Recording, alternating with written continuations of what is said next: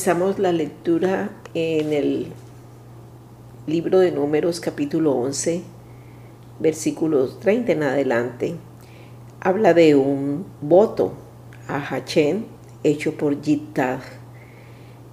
El versículo 30 dice exactamente de la siguiente manera, e hizo Jepté un voto a Hachén diciendo, si en verdad entregas a los hijos de Amón en mi mano, cualquiera que salga a mi encuentro por las puertas de mi casa cuando yo vuelva de los hijos de Amón en paz, será de Hachén y lo ofreceré en holocausto.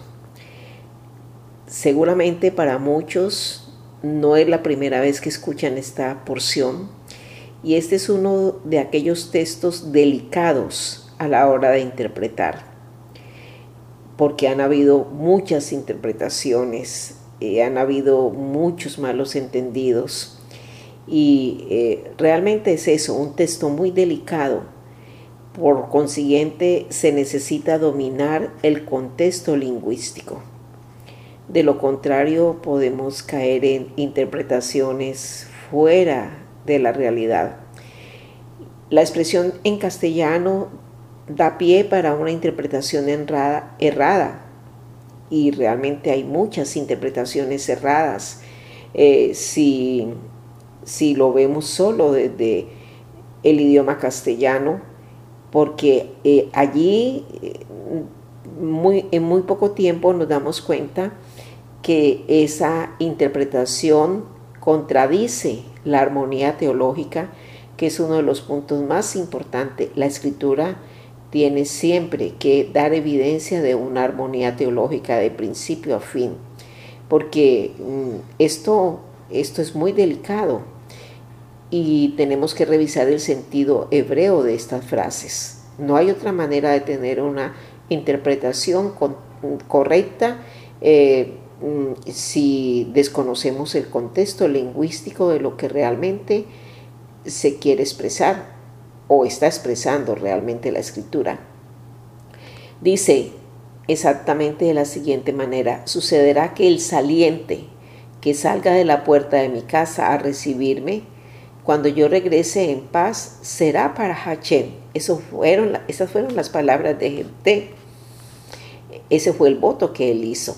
Sucederá que el saliente que salga de la puerta de mi casa a recibirme, cuando él regresara de la guerra, será para Hachén. Y dice además, yo lo haré subir como un holocausto. Entonces, allí es donde ha habido tanta interpretación que no está dentro de la armonía teológica de la escritura. Entonces, ¿qué necesitamos hacer? Ir y entender la palabra holocausto en hebreo, cómo se escribe y qué significa.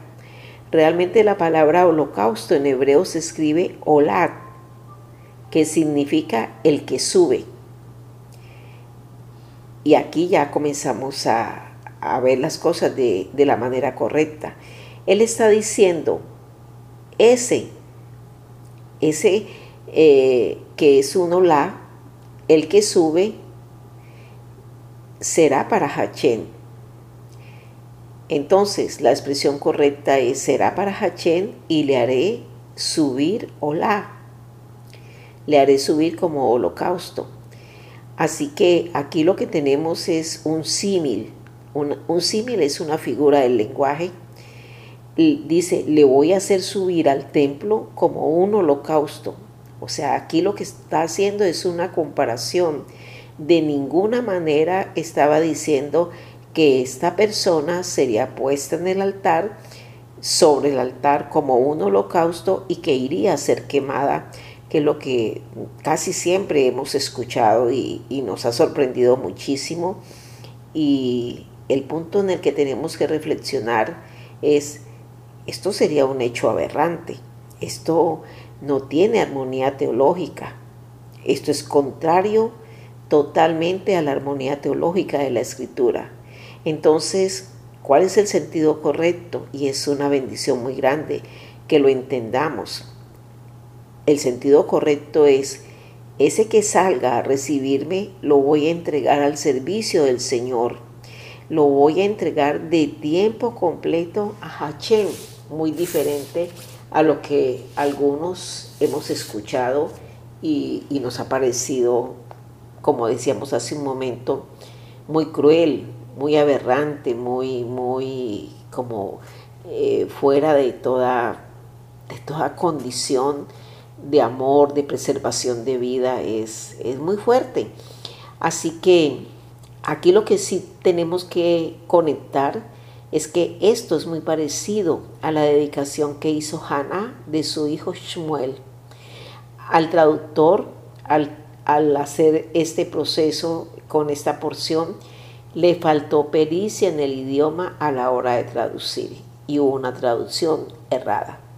El versículo 32 dice, así pues, Jepté fue hacia los hijos de Amón para guerrear contra ellos y Hachén los entregó en sus manos.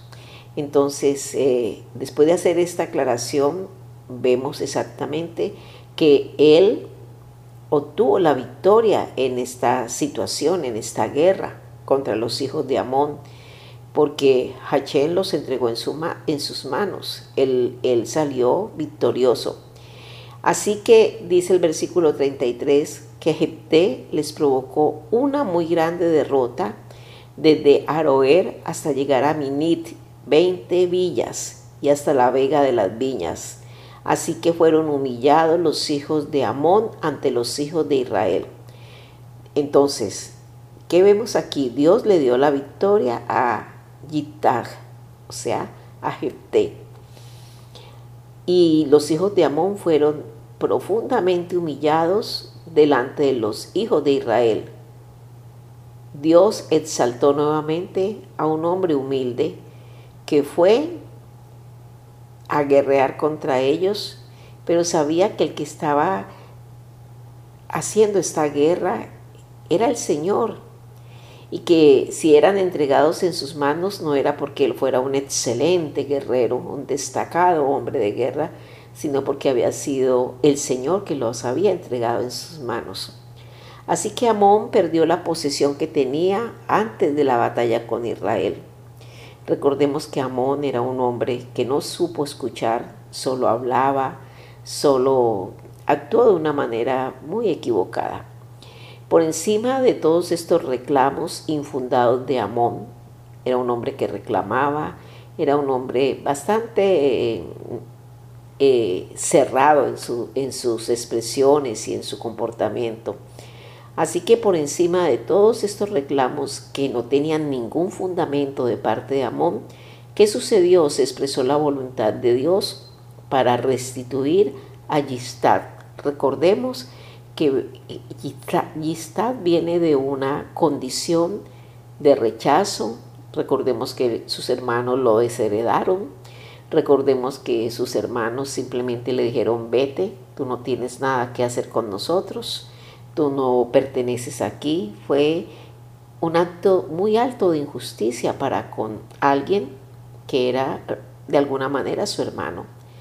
Así como ocurrió y lo vemos en la escritura después de los años con José, el hermano de los hijos de Jacob.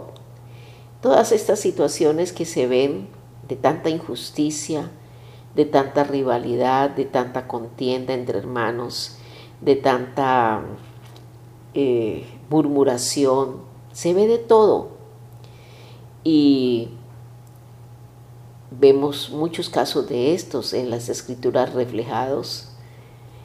Y de igual manera, José le expresó a sus hermanos, no fueron ustedes los que me enviaron, no fueron ustedes los que eh, me hicieron llegar al lugar donde estoy cuando habló con ellos, fue Hachén. Y eh, conductas de hombres humildes que reconocen que todo lo que lograron eh, fue por la mano de Hachén y también que todas las injusticias cometidas contra ellos, Hachen era su justicia. Qué hermosa posición para un hombre que es un verdadero Ish, un hombre conforme a lo que Dios ha establecido. En el versículo 34 dice que Jepté volvió a su casa. Recuerden la promesa que él había hecho. La podemos, la podemos nuevamente eh, revisar en el versículo 31 de Números capítulo 11 dice, y cualquiera, dice Jepté, y cualquiera que salga a mi encuentro por las puertas de mi casa, cuando yo vuelva de los hijos de Amón en paz, este momento en que él estaba volviendo, será de Achén y lo ofreceré en el holocausto. La expresión correcta entonces es, sucederá que el saliente que salga de la puerta de mi casa a recibirme, cuando yo regrese en paz, será para Hachén y yo lo haré subir como un holocausto. Entonces ahora sí vamos a entender la siguiente expresión. Versículo 34. Y Jepté volvió a su casa en Mizpa y aquí su hija salía a recibirle con panderos y danzas. Y ella era la sola, la única suya, es decir, era una hija única. Fuera de ella, Jepté no tenía hijo ni hija, era su única, su hija única. Y ella fue quien salió a recibirlo con panderos y danzas, porque él venía después de haber ganado en el nombre de Hachén esa victoria contra Amón. Entonces el versículo 35 dice, y aconteció que al verla, él se rasgó los vestidos y dijo, ay de mí, hija mía, me has abatido por completo y tú eres causa de mi perturbación, porque yo he abierto mi boca a Hachén y no podré retractarme. A lo cual respondió, Padre mío, puesto que has abierto tu boca a Hachén, haz conmigo conforme profirió tu boca, ya que Hachén te ha vengado de tus enemigos, los hijos de Amón. Le dijo además a su padre esta hija única, que se me haga esto. Déjame dos meses para que vaya y deambule por los montes y llore por mi virginidad junto con mis compañeras. Recordemos que al comienzo de este estudio veíamos cómo estos textos son de, son de mucha delicadeza a la hora de interpretar.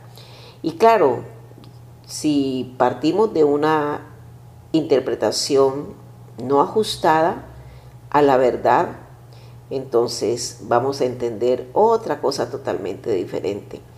Ella realmente le dijo, concédeme dos meses, iré y descenderé a las montañas y lloraré sobre mi virginidad.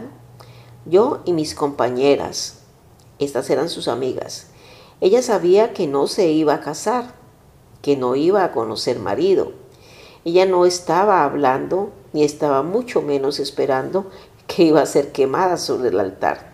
¿De dónde ella podía sacar esto? cómo ella iba a, perder de vista la armonía teológica, dónde, dónde, cómo esa iba a ser la voluntad de Dios cuando el Padre eh, siempre rechazó, fue tan, tan drástico y tan firme en sacrificar vidas, como, esta, esta hija de él nunca iba a pensar eso. Ella estaba hablando de un detalle muy diferente. Ella sabía que no eh, iba, iba a llorar sobre su virginidad porque ella iba a ser quemada sobre el altar. Esto es absurdo. Ella sabía exactamente lo que venía para su vida. Ella sería consagrada al Señor. Él entonces, su padre Jepté, le dijo, ve, y la dejó por dos meses. Ella fue con sus compañeras y lloró su virginidad por los montes.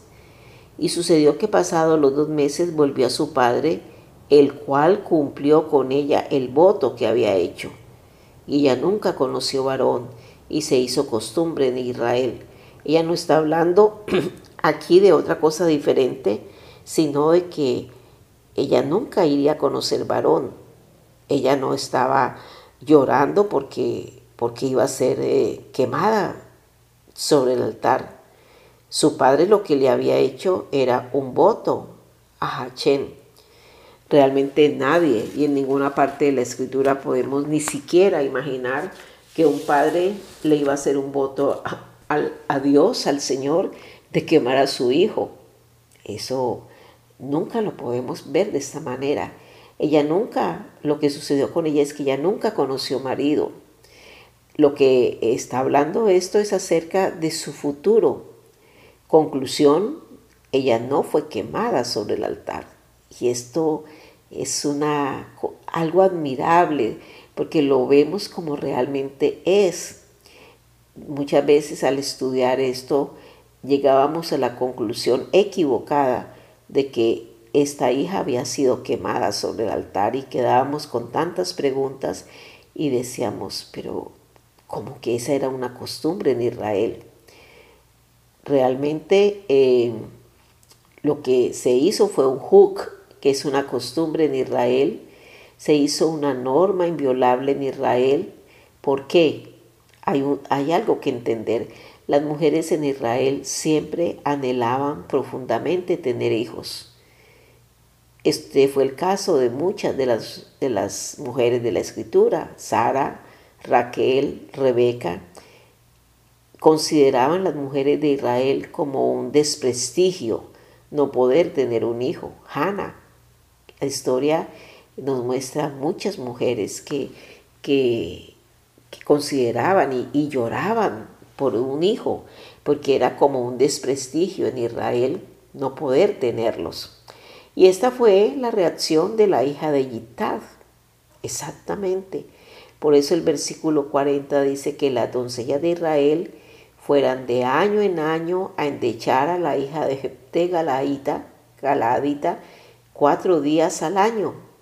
Esta fue la costumbre que se hizo en Israel. Tengo entendido que muchas comunidades aún lo siguen haciendo, tienen en, en mente esto, pero no están endechando porque ella hubiese sido quemada en el altar, no, es porque ella eh, no conoció varón, ella no, no tuvo hijos y ella, eh, la costumbre es acerca de llorar sobre la virginidad. Así que la maravillosa enseñanza central de esta Hattará es muy profunda. Enseñanzas que son tan claras y saltan a la vista Dios siempre se va a encargar que lo que es justo vuelva a su lugar, pero es Dios. La justicia no es nuestra. Por eso este hombre Jepté nos da este ejemplo. Él no entró en conflicto, él no comenzó a hablar de la injusticia que se había cometido con él, de cómo aquel le había quitado, le había desheredado. Eso es propio de la naturaleza humana, de quejarnos, de hablar de la injusticia que el otro cometió contra nosotros y dañar el corazón y criticar y hablar mal de los hermanos, porque estamos queriendo por nosotros mismos eh, hacer justicia. No debemos sostener ningún tipo de rencor hacia Dios y mucho menos culparlo a Él por la supuesta idea de que Él nos falló. Nos falló porque no, no se dieron las cosas como nosotros las esperábamos. Y mucha amargura y mucho rencor hay en el corazón de muchos hermanos, de muchas personas, porque piensan que el Padre permitió que fueran eh, tratados de una manera injusta. Pero no es así. El que se daña es el corazón de aquel que piensa que Dios le ha fallado. Siempre Dios tiene que ser la persona de nuestra confianza. Siempre Dios tiene que ser el refugio a quien invocamos. El referente de justicia no son nuestros sentimientos heridos o golpeados. El referente de justicia en todas las cosas es Hachén, porque su voluntad es buena, agradable y perfecta. Y desafortunadamente quien no lo ve así termina con su corazón amargado, con su corazón lleno de resentimiento, de murmuración hacia aquellos que considera que le fallaron y con un corazón mm, afectado profundamente, endurecido. Pero qué hermoso que la oración de cada uno de nosotros sea, Dios mío, yo en ti confío. Yo sé que no seré avergonzado, ni mis enemigos se van a burlar de mí, porque creo que eres tú el que se encarga de hacer justicia para que todo vuelva a su lugar. Nosotros no tenemos que pelear por un puesto, por una asignación, por un privilegio. Nosotros no tenemos que andar eh, buscando obtener las cosas a nuestra manera y desafortunadamente esa es la tendencia de muchos de nosotros en muchos momentos. Eh, hacer eh, flojo el piso a otros para afianzarnos nosotros. No, cuánto error hay en esto tratar a la fuerza de lograr las cosas con miles de, de planteamientos humanos que el Padre no va a respaldar jamás. Y tarde o temprano todo eso cae por sí solo. Nuevamente, Dios mío, escucha mi oración. Yo en ti confío. Eres tú el que no me dejará avergonzado. Eres tú el que me va a respaldar porque estoy haciendo conforme a la instrucción de tu escritura, de tu Torah, de tu palabra. Y entonces eres tú el que va a impedir que mis enemigos se burlen de mí. Y cuando tengo esa certeza, no tengo que andar eh, angustiado, desesperado, tratando de lograr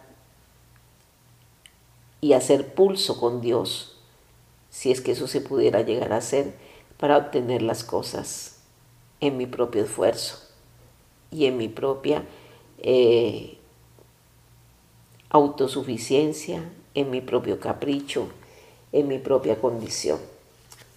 Chalón, hermanos.